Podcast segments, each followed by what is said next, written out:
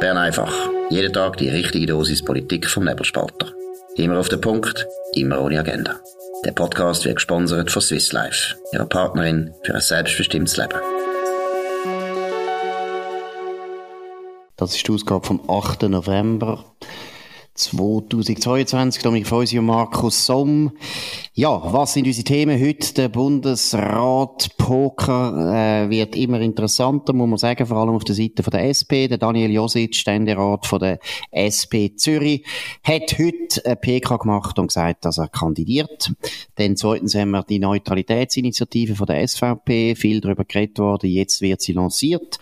Und drittens natürlich auch ein riesen Thema bei uns, sehr wichtig für den ganzen Westen, Zwischenwahlen in Amerika. Wir sind jetzt noch ein bisschen zu früh früh, wenn wir dann am 5 äh, da aufs Netz gehen, dann kommen wahrscheinlich die ersten äh, Exit Polls raus in Amerika.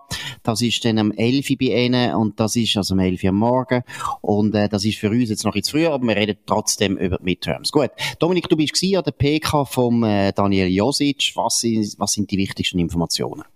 Ja, der Daniel Josic, äh, er will, dass man auf den Entscheid zurückkommt. Er fordert und beantragt der Fraktion am 18. November, dass sie äh, Männer als Kandidaten zulässt. Dann wird er auch Kandidat sein. Er will sozusagen, er sucht eigentlich, würde ich fast sagen, Demütigung von der Partei- und Fraktionsspitzen, also von der Co-Präsidenten Cedric Wermuth, Matthäa Meyer und vom Fraktionschef Roger Nordmann, wo äh, nicht ganz zwei Stunden nach dem Rücktritt von der Simonetta Sommaruga gesagt haben, Männer dürfen nicht kandidieren. Er findet das eine Diskriminierung, er findet das verfassungswidrig, er sagt, er könne mit dem Zustand nicht leben, das darf ich nicht Schule machen.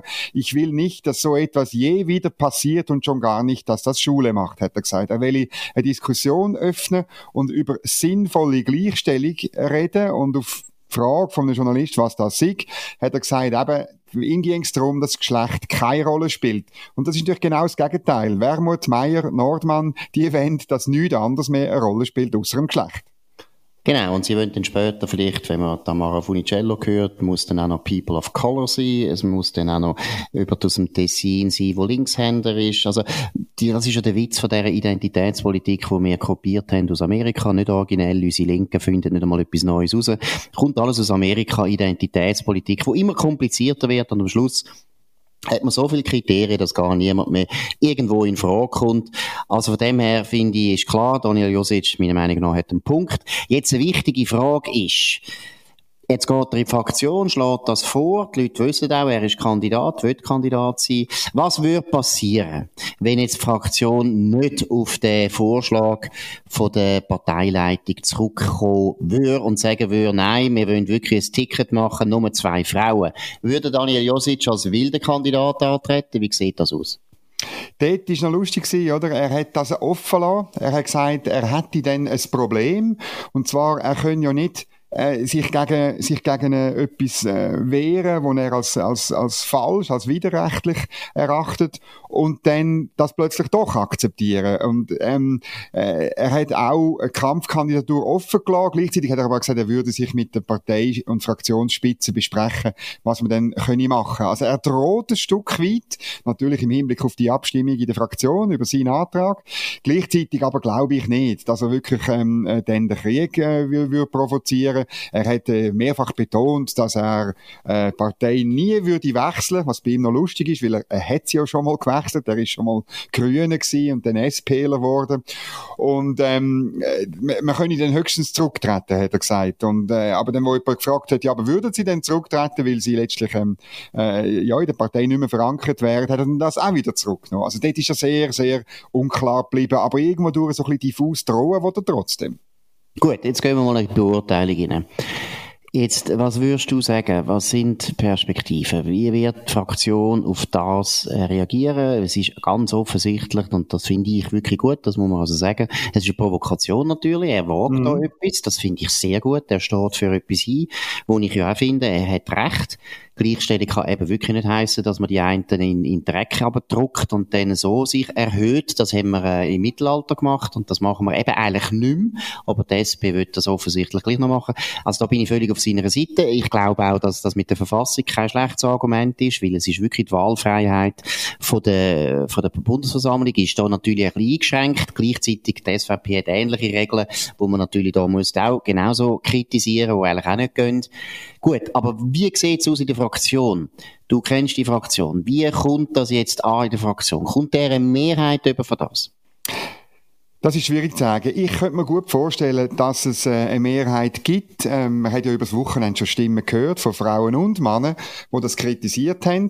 Übrigens, äh, Daniel Josic hat auch die Regeln von der ähm, SVP kritisiert. Er sagt, er, die, die, ganze, die ganze Sache mit dem Ticket und das sei so sakrosankt, das sei falsch seiner Meinung nach, das sei alles schlecht, eben für die Wahlfreiheit von der Bundesversammlung, das sei nicht vorgesehen in der Verfassung.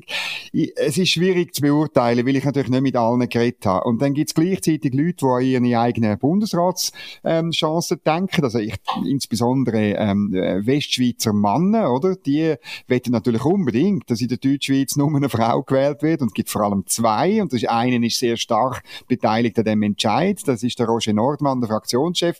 Oder? Ähm, äh, das ist klar. Er will eine Deutschschweizer Frau, weil dann ist der Weg frei für seine Kandidatur, wenn der Alain Berset zurücktritt. Und das Gleiche gilt auch für den Pierre-Yves Maillard oder ähm, ähm, äh, seine Abkürzung ist ja PYM und da in Bern sagt man im, im Übrigen Pim Il Sung, sagt man in Anspielung an nordkoreanischen Diktator.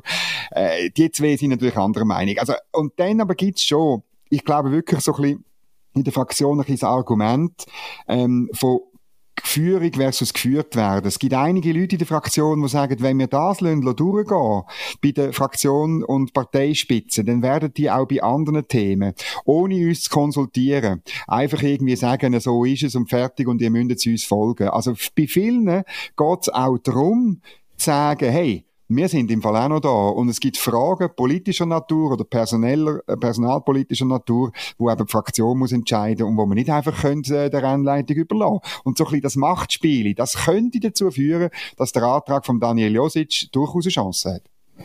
Das sehe ich auch so, vor allem, wenn du eben bedenkst, die zwei Präsidenten, Präsidentin, Wermuth und Meyer, die sind nicht so wahnsinnig anerkannt als sehr, sehr gute Chefs.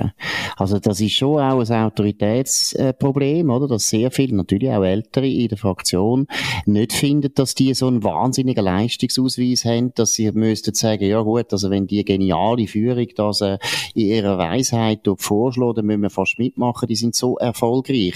Das hätte ein Christian Löwra können machen. Aber der Christian Löwra, bin ich überzeugt, hätte es nie so gemacht. Er hätte sich sicher sich noch viel besser abgestützt vorher in der Fraktion, hat mit ein paar wichtigen Leuten über das überhaupt geredet. Aber wie gesagt, ich glaube, er hätte den taktischen Doppelfehler nicht gemacht, wo die zwei jungen äh, Präsidenten gemacht haben. Also von dem her glaube ich auch, es läuft jetzt ein bisschen auf einen Machtkampf raus zwischen Fraktion und Parteileitung und ich glaube auch, dass der Josic eben sich traut, so aufzutreten. Es ist ja in dem Sinn wirklich eine Desavouierung von der Führung. Das mhm. zeigt ja auch, dass die Autorität schon sehr angeschlagen ist von dieser Führung. Ich glaube, es wird am Schluss wahrscheinlich so laufen, wie der Roberto Cernetti heute das in der Zürich Zeitung äh, gesagt hat, dass man nämlich einen Kompromiss macht, wo die Führung dann kann ein bisschen das Gesicht wahren und wo gleichzeitig das Anliegen von den Deutschschweizer Mannen, es ist nämlich nicht nur der Josic, ich meine, Matthias Ebischer zum Beispiel, bin ich überzeugt, der ist auch einer, der sich überlegt, würde ich mal neues Bundesratsamt äh, irgendwie vordringen. Also, ich bin überzeugt, der Kompromiss, den Roberto Zanetti vorschlägt, nämlich, dass man sagt, wir machen das Dreier-Ticket, zwei Frauen und ein Mann dass sich das wahrscheinlich durchsetzt, weil eben die Führung kann das Gesicht mehr oder weniger wahren und die Fraktion kann sich durchsetzen in einer Frage, wo wirklich wahnsinnig wichtig ist. Ich finde, meine, Daniel Josic hat es richtig gesagt, wenn das Schule macht, dann ist das für die SP wirklich ein Problem auf die Dauer. Wenn sie jedes Mal eigentlich immer müssen sagen, ja, es gibt einen Deutsch-Schweizer Frauensitz und es gibt einen welschen Mannensitz, man kann das fast nicht mehr wechseln und Was du hast vorher erwähnt, die Welschen, ich meine, das ist wirklich Nordmann und Meyer, die hätten praktisch einen Kopfdeckel schon eigentlich eine Garantie, dass sie im Bundesrat kommen. Das kann fast nicht sein. Ja, das ist wirklich das Problem. Er hat das mehrfach gesagt, oder? Es werde dann zementiert, dass äh, die Geschlechter und die Verteilung von der SP-Sitz, eben, dass der Frauensitz sozusagen ein Deutschschweizer Sitz ist und der Mannensitz ein, ein Westschweizer Sitz. Und er hat gesagt, und noch etwas anderes, äh, sei dann klar, oder? Also die SP müsse, egal was, äh, was die SVP für Ueli Maurer aufstellt, sie müssen dann die Nidwalder Regierungsrätin Michelle Blöchliger wählen, weil sie die einzige Frau ist, die kandidiert. Und auch das ging ja nicht. Er hat auch darauf verwiesen, dass er in anderen Fällen auch schon die Frau gewählt hat, ähm, obwohl sie, äh, obwohl der SP jemand anderes hat gewählt. Und das ist natürlich auch äh, ein spannender Hinweis, der äh, natürlich wehtut, oder? Man erinnert sich, wie die SP bei bürgerlichen Bundesratswahlen schon in drei Fällen die Frau ähm, verhindert oder abgewählt hat. Rita Fuhrer, ähm, äh, Ruth Metzler und äh, beim ersten Anlauf Karin Keller-Sutter. Also das ist eben ganz komisch, die SP-Führung und die Frauenfrage, da gibt's ähm, je nach Situation immer auch wieder andere Antworten, obwohl man es als prinzipielle Frage anstellt. Ja, ich meine, es ist klar, eben, wenn es um Frauen geht, die links sind, dann bringt äh, die SP immer das Argument, das ist eine Frau, deshalb müssen wir jetzt die wählen. Wenn es eine rechte Frau ist, dann kommt immer das Argument, äh, es ist einfach politisch wichtig, dass, äh, dass die Person richtig denkt. Ob die jetzt Frau ist oder Mann, spielt dann auch keine Rolle. Also es ist ja sowieso, eben, es zeigt sich ja jetzt meiner Meinung nach, dass die SP Opfer wird von der eigenen Dogmatik, die eben nicht funktioniert, die dumm ist. Eine SP, auch eine linke Partei, sollte aufs Leistungsprinzip setzen. Das ist viel etwas Besseres. Das ist wirklich fair. Leistungsprinzip ist fair und für da haben wir ja in der Demokratie genau das Wahlverfahren auch, wo nämlich genau das Leistungsprinzip zum Durchbruch verhilft. Ich meine, früher haben eben gewisse Leute Positionen können erben. Das wollen wir ja auch nicht. Und wenn wir das wieder auf Geschlecht reduzieren, kann man eigentlich auch mehr oder weniger nicht gerade erben. Aber die Einschränkung ist natürlich entscheidend. Das ist eben dann nicht mehr eine freie Wahl. Noch schnell zum Josic würde ich sagen, äh, ich weiss nicht, wie du es siehst. Ich glaube natürlich schon, es ist beim Daniel Josic einfach die letzte Eisenbahn. Er weiß ganz genau, wenn er jetzt sich nicht durchsetzt, wenn er jetzt die Chance nicht packt, dann kommt er nie mehr in den Bundesrat und es ist allgemein bekannt und er selber steht ja auch dazu, dass er gern Bundesrat wird. Er, er will sich in dem Amt sehen. Jetzt können wir das anders mal diskutieren, wie wir ihn beurteilen. Aber ich glaube ehrlich, und da merkst du richtig, er kann nichts mehr verlieren. Er weiß ganz genau, Ständerat in Zürich bin ich sowieso, da werde ich nie abgewählt, da kann die SP sogar da oben machen, was sie wollen. Zweitens, er kann sogar der SP noch wehtun, indem er sagt, ich tritt zurück aus dem Ständerat. Dann hat Zürich ein riesen, äh, eine, eine Vakanz. Also für die SP auch nicht gut. Sie haben nicht so wahnsinnige Kandidaten, die sie jetzt dann gar könnten bringen. Also es wäre für die SP ganz schlecht. Josic will nicht mehr antreten als Ständerat. Also von dem her, äh, glaube ich, was er da wagt, hat Risiko, aber er kann sich das auch leisten.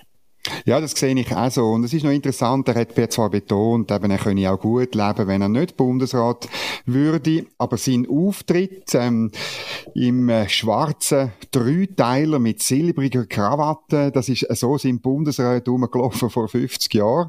Und es ist einfach noch eine kleine Reminiszenz. Es entspricht auch am Tenue von seiner äh, sehr katholischen, konservativen Studentenverbindung, wo er in St. Gallen ähm, dabei war. Dort ist es Pflicht gewesen, schwarzer Sack und Silberfisch. Also irgendwo durch hat er da in, in den Schrank gegriffen und auch auf der, auf der modischen Ebene ein Signal ausgesendet, schaut, da kommt einer, der weiss, wie man als Staatsmann auf die Bühne tritt. Genau. Gut, das ist es von der Front Bundesrat. Da schauen wir schauen, wie das weitergeht. Jetzt kommen wir zu einem anderen Thema, Neutralität. Auch ein wichtiges Thema, das seit dem Krieg in der Ukraine oder gegen die Ukraine sehr diskutiert wird.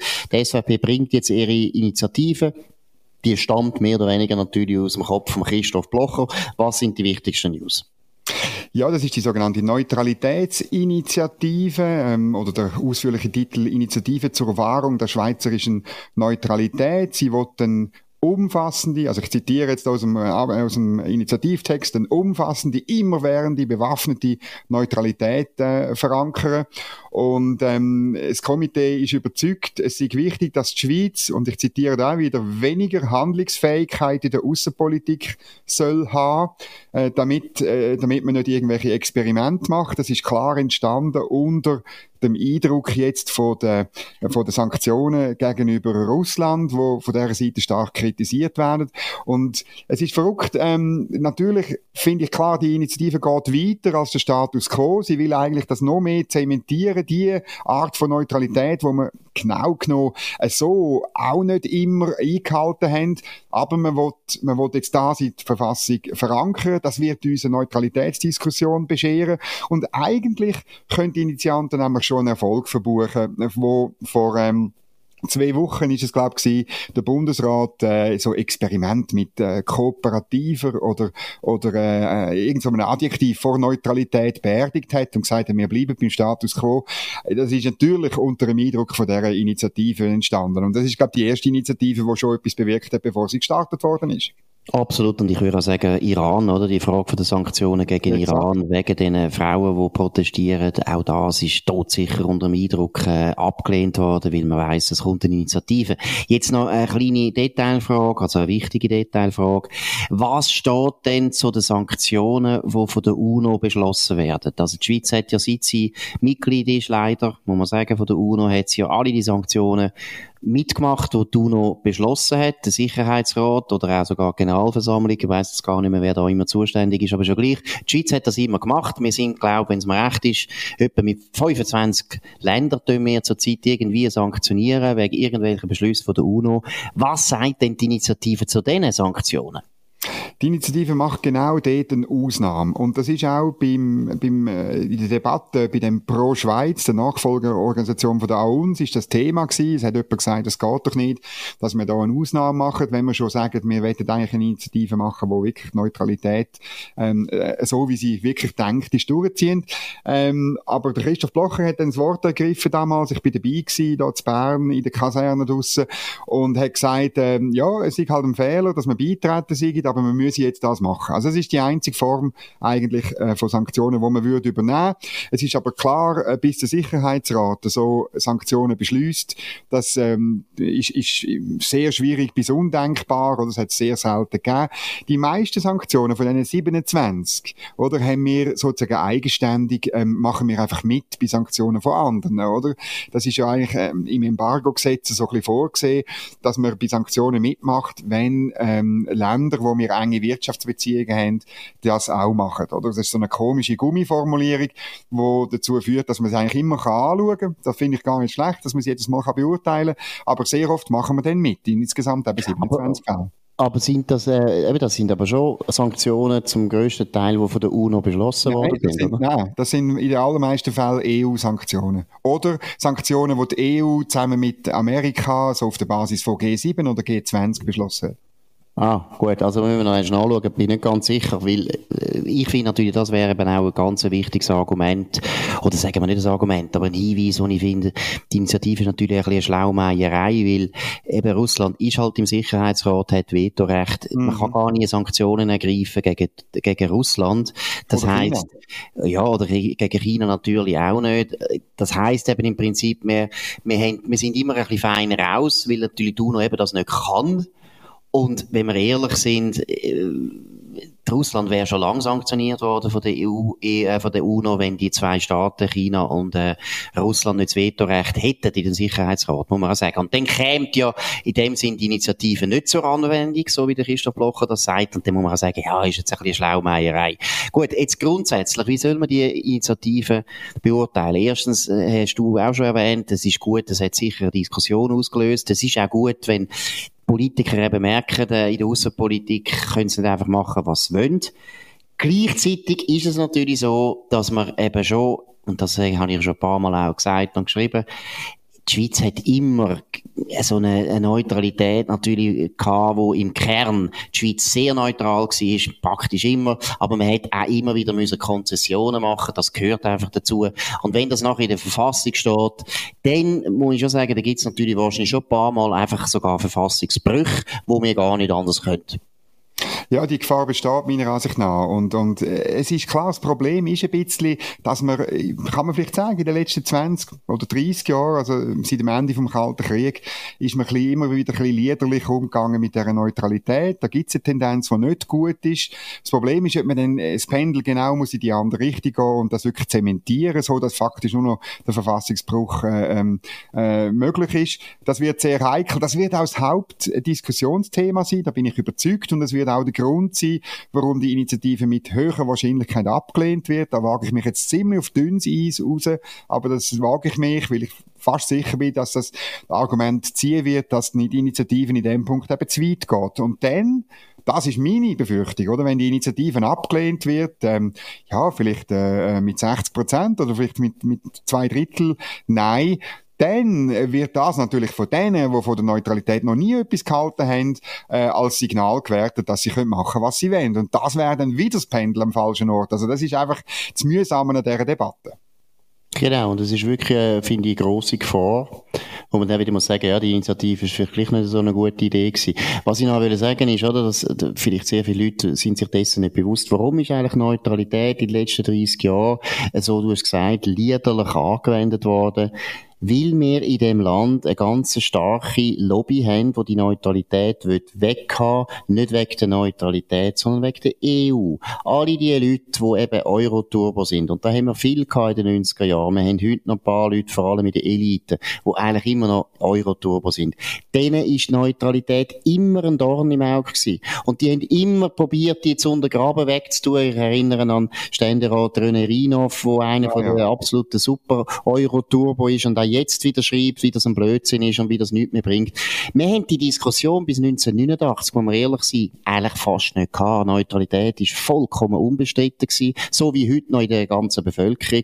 Und man hat sie auch sehr, sehr streng ausgelegt. Hat aber eben, wie gesagt, man hat pragmatische Konzessionen gemacht, damals vor allem an Amerika, was aus meiner Sicht im Landesinteresse war, im Kalten Krieg völlig richtig gewesen. Ja, ja. Aber man hat es dann halt nicht an die grosse Glocke gehängt. Aber selbstverständlich Verständnis von der Schweizer Elite ist bis 1989 ganz klar gewesen, im Zweifelsfall für die Neutralität. Ab EWR hat es völlig gekehrt. Dort ist wirklich nachher die Meinung in der Elite. Im Zweifelsfall gegen die Neutralität. Die brauchen wir nicht mehr, ist ein alter Zopf, ist ein Blödsinn und deswegen ist das soliderlich behandelt worden und deshalb sind wir jetzt auch ein bisschen in dem Problem hinein. Und natürlich, dass der Christoph Blocher das vorbringt, hat genau mit dem Gleichen zu tun, dass er natürlich auf der anderen Seite ist, er findet die EU ein grosses Problem, ich ja auch, du auch und deshalb ist Neutralität für ihn natürlich sehr wichtig. Aber wenn wir im taktischen Sinn, muss ich sagen, bin nicht ganz sicher, ob der Christoph Blocher da eine gute Idee gehabt hat. Wir sehen es dann. Ich glaube, die Initiative, die bringt,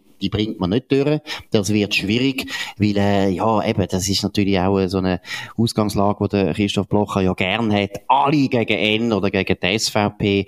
Aber irgendwo habe ich nicht das Gefühl, dass er da mit dem Thema wo eben dann gleich, obwohl es uns am Herzen liegt, eben gleich abstrakt ist. Ich glaube nicht, dass er da durchkommt. Aber wir sehen es ja. Gut, jetzt sind wir beim letzten Thema, bei den Midterms.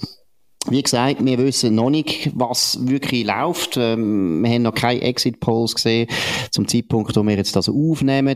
Wir werden natürlich selbstverständlich, da müsst ihr wissen, morgen also ausgiebig über die Ergebnisse reden. Und warum? Weil sie sind wirklich nicht nur für Amerika entscheidend, sie sind für den ganzen Westen entscheidend, sie sind auch für uns hier in der Schweiz entscheidend. Jetzt, Dominik, was sind die wichtigsten News, die man bis zur, bis zur Stunde mal sagen können? Ja, also eben, es ist, äh, es ist Wahltag und die, die, die Websites von den Medien sind voll von so ein bisschen Frontberichten, Interviews äh, von Leuten, die am Anstehen sind äh, bei den Wahllokalen oder gerade rausgekommen sind. Äh, das geht natürlich auseinander. Es ist äh, immer beim Wählen ist Amerika immer so ein bisschen zweiteilt, oder? Wie einfach äh, Republikaner und Demokraten.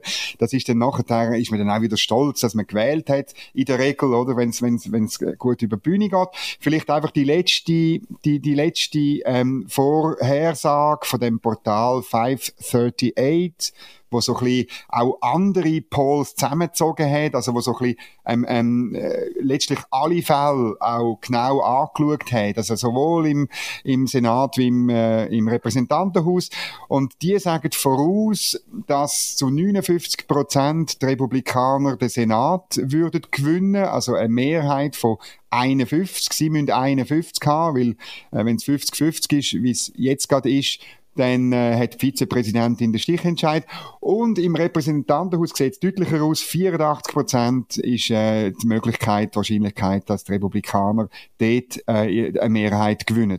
Also mindestens, mindestens eine teilte Macht in diesen beiden Häusern ähm, ist sehr wahrscheinlich. Möglicherweise sind beide Kammern, ähm, äh, wenn es Abend wird und es fertig ist, in Hand der Republikaner. Und das wäre ein typisches Resultat für Midterms und es wäre auch typisch für die amerikanische Politikkultur Kultur von Checks and Balances.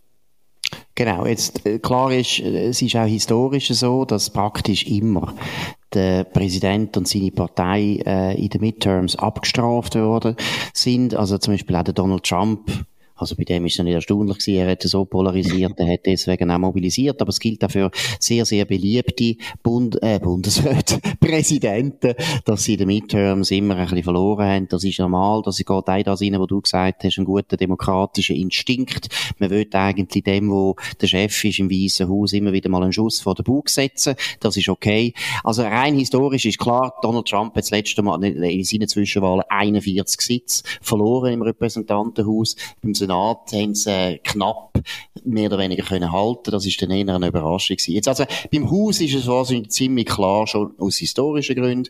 Beim Senat ist es sehr offen, weil das sind eben das sind natürlich Majorzwahlen. Äh, gut, die anderen sind auch Majorzwahlen, aber es sind wirklich Wahlen, wo wirklich auf Personen drauf ankommt, die sich da zur Verfügung stellen. Kann man noch nicht ganz genau sagen ich würde jetzt auch sagen, ich gehe jetzt nicht weiter in der Prognose, was ich so, äh, was ich gesehen habe, aber vielleicht einfach damit man die Bedeutung von den Midterms kann rausstreichen.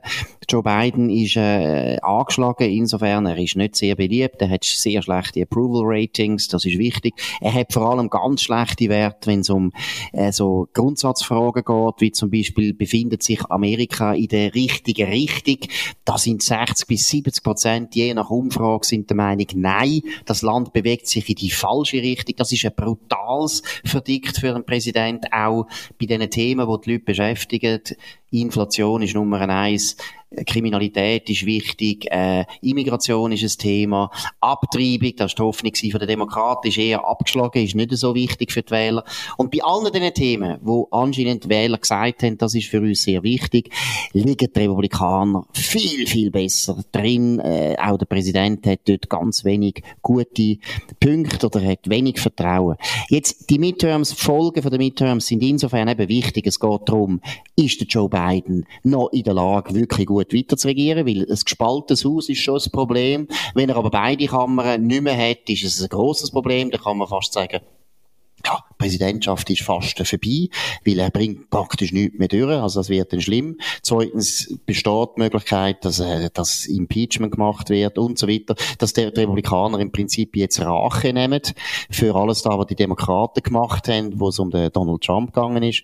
Was aber auch ein ganz wichtiger Punkt ist, ist auch die Zukunft der demokratischen Partei, oder? Wenn wenn sie jetzt gross verlieren, dann müssen sie, das ist ein bisschen meine Hoffnung, endlich politisch korrigieren, weil ja, es kann nicht weitergehen, dass die wichtigste Partei, die wichtigste linke Partei, muss man heute sagen, vom Westen, so massiv nach links geht. Einfach Tamara Funicello, ich sage es immer wieder, alles das Zeug, alles der Schrott, der Vogue-Schrott, wo auch in der SP viel zu grosse Bedeutung bekommen hat, das kann man direkt auf Amerika zurückführen, direkt auf die demokratische Partei, wo seit Obama so stark nach links gegangen ist.